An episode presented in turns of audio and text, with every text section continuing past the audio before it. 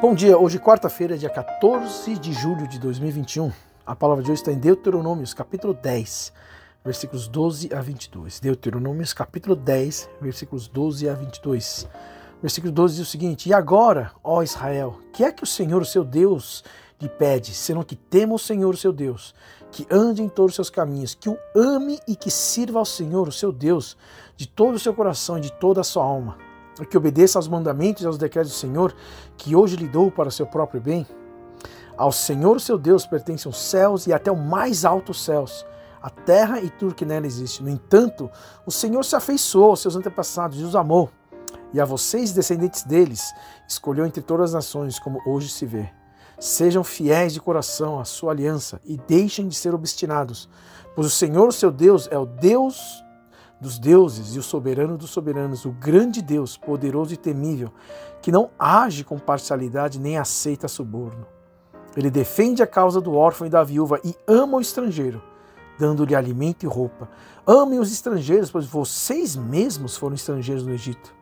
Temam o Senhor seu Deus e sirvam-no. Apeguem-se a ele e façam seu juramento somente em nome dele. Seja ele o motivo do seu louvor, pois ele é o seu Deus, que por vocês fez aquelas grandes e temíveis maravilhas que vocês viram com seus próprios olhos. Seus antepassados que desceram ao Egito eram setenta ao todo.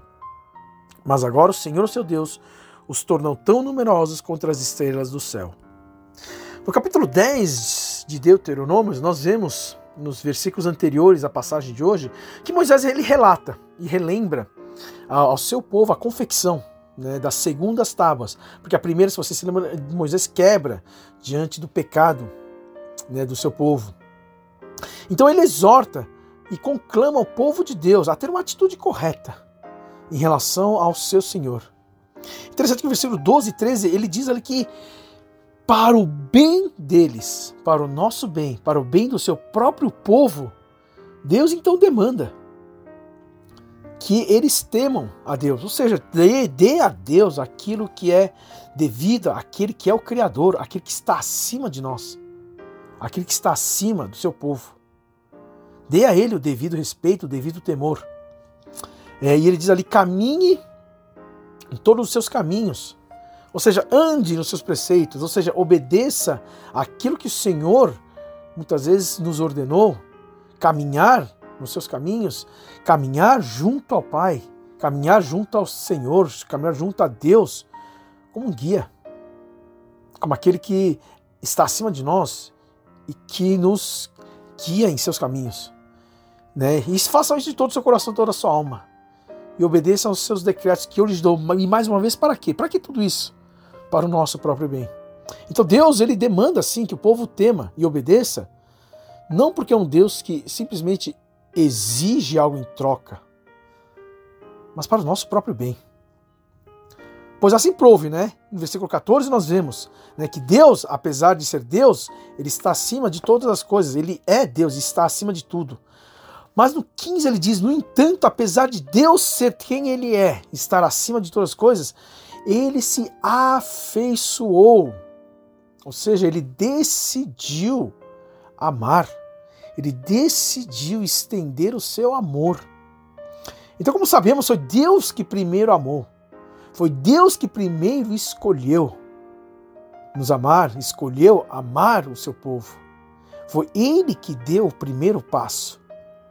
É por isso que, é por isso que no 16 ele diz: então sejam fiéis vocês de coração. Ou seja, esse, esse fiéis de coração, na tradução original, seria circuncidem o seu coração.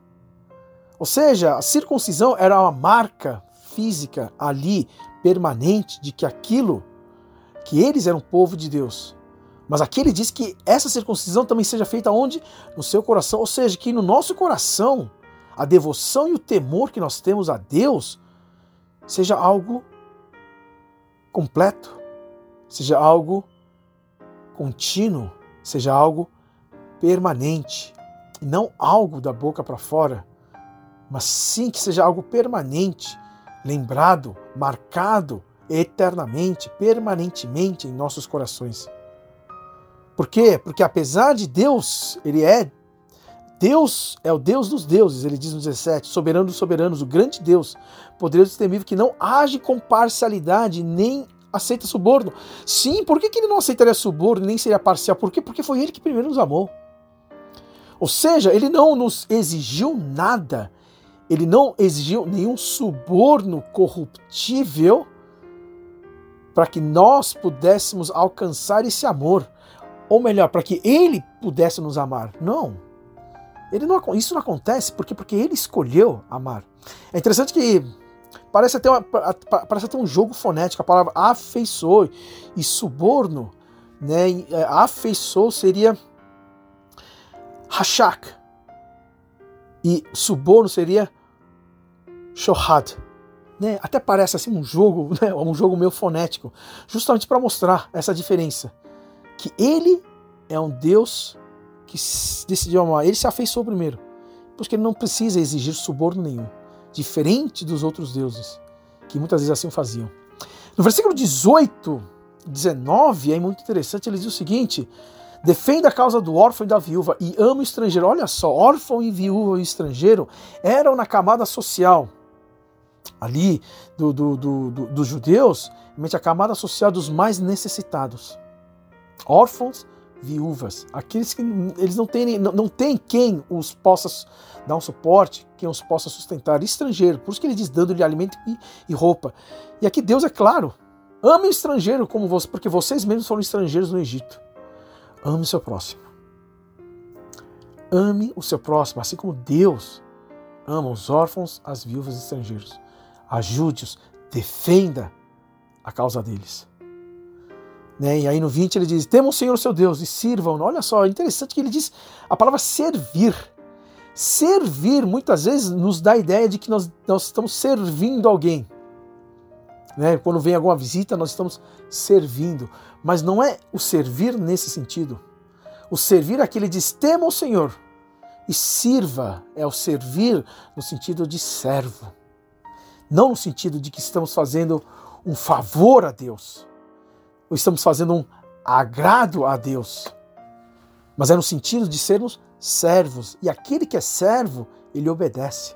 Aquele que é servo, ele não pensa duas vezes antes de obedecer aquilo que o seu mestre demanda, que o seu senhor demanda. Então aqui ele diz: então sirvam-no. Apeguem-se a Ele, façam seus juramentos somente em nome dele. Fazer os juramentos em nome dele. Então, ali, cada povo, cada povo tinha o seu Deus. E muitas vezes no negócio, muitas vezes naquilo que era no seu dia a dia, em relação a negócios, em relação às promessas, em relação à sua devoção, muitos deles então juravam em nome do seu Deus. E aqui ele diz: você jure, ok, tudo bem, mas jure em nome do seu Deus.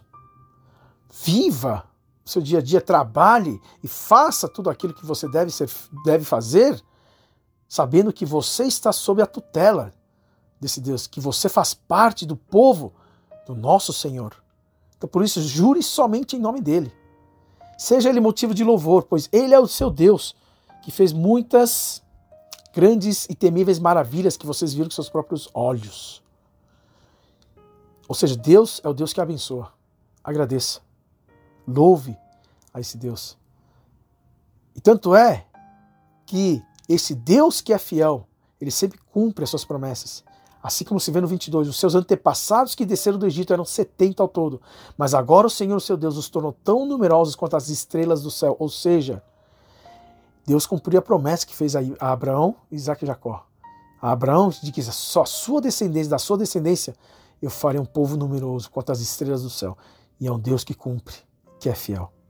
Então, que no dia de hoje nós possamos lembrar, eu acredito que tudo isso se resume àquilo que próprio Jesus resumiu para nós. Que nós possamos no dia de hoje amar a Deus e amar ao seu próximo. Muito obrigado, tenha um bom dia.